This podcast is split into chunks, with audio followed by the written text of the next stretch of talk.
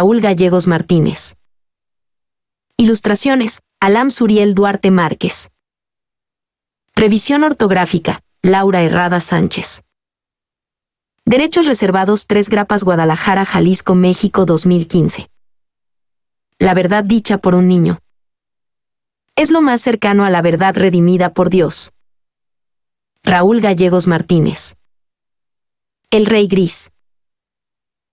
Un rey caminaba todos los días dentro de sus aposentos, se acercaba a cerrar las cortinas y así se levantaba. El rey se miraba en el espejo y orgulloso de sí mismo se decía al peinarse para atrás, yo soy el único e inigualable rey gris sobre la tierra. La reina estaba contenta al ver que de lunes a domingo su rey, su marido se estaba quedando calvo, quería tener un pretexto para dejarlo. Su pueblo era gris. El rey decía que el gris era un color sin compromiso, que no era un país blanco ni un pueblo negro. Su pueblo representaba un color mediano, por esta razón su reinado nunca tendría problemas con sus pueblos vecinos. Todo hacemos por imitación.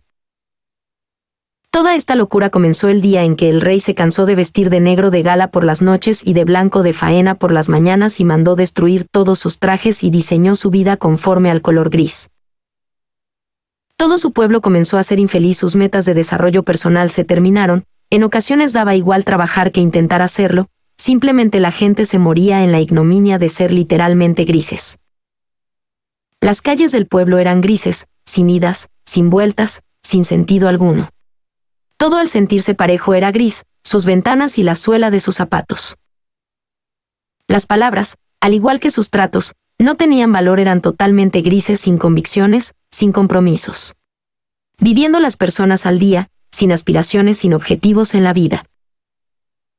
Era un pueblo sin glorietas, pues representaban una trampa mortal para la gente que chocaba entre sí, al no saber a dónde ir. El origen de sus pensamientos eran también grises, al igual que su sentido común viviendo siempre en la medianía de las cosas. Al ser un pueblo gris la gente dejó de visitarlo. El aire que se vertía por las colinas comenzó a hacerse gris, dejó de llover, las praderas del reino se secaron y al no permanecer dignos, magnánimos fueron fácilmente conquistados. Un día el rey gris se fue, no distinguió el color del frasco de las pastillas del corazón y el veneno de las termitas, puesto que los dos frascos eran grises. La gente por sí sola se vistió de luto y apareció el color negro. El maestro de ceremonias limpió sus vestiduras, su túnica se consagró en blanco. Los colores hoy nombrados por la gente llegaron con las flores. Y el firmamento manchado por algunos nubarrones se enmarcó en el esplendor del arco iris. Así aparecieron los colores en el mundo. Quedando el color gris como ejemplo de que los seres humanos no debemos vivir en medianía. Hoy en día existen hermosas glorietas donde solo los indecisos suelen chocar, no saben qué rumbo tomarán sus vidas y sus caminos. Buscar en el lado equivocado, es la historia de un vecino que estaba de rodillas buscando algo que se le había perdido. El vecino al verlo apurado que se encontraba le preguntó, ¿qué es lo que buscas con tanta preocupación? La llave de mi casa que se ha perdido, replicó el señor que estaba buscando la llave.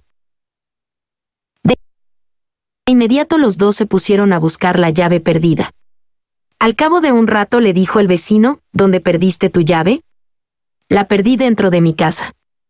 No puedo creer lo que hacemos aquí, porque buscamos en este lugar. Pues porque aquí hay luz. No busques en la medianía de las cosas, en la mediocridad, saca lo mejor de ti, llénate de luz, de colores ya que la felicidad es una búsqueda constante y sonante como la oportunidad que nos da cada día de sorprenderte con la vida. Cuento, Raúl Gerardo Gallegos Martínez. Poeta y escritor mexicano.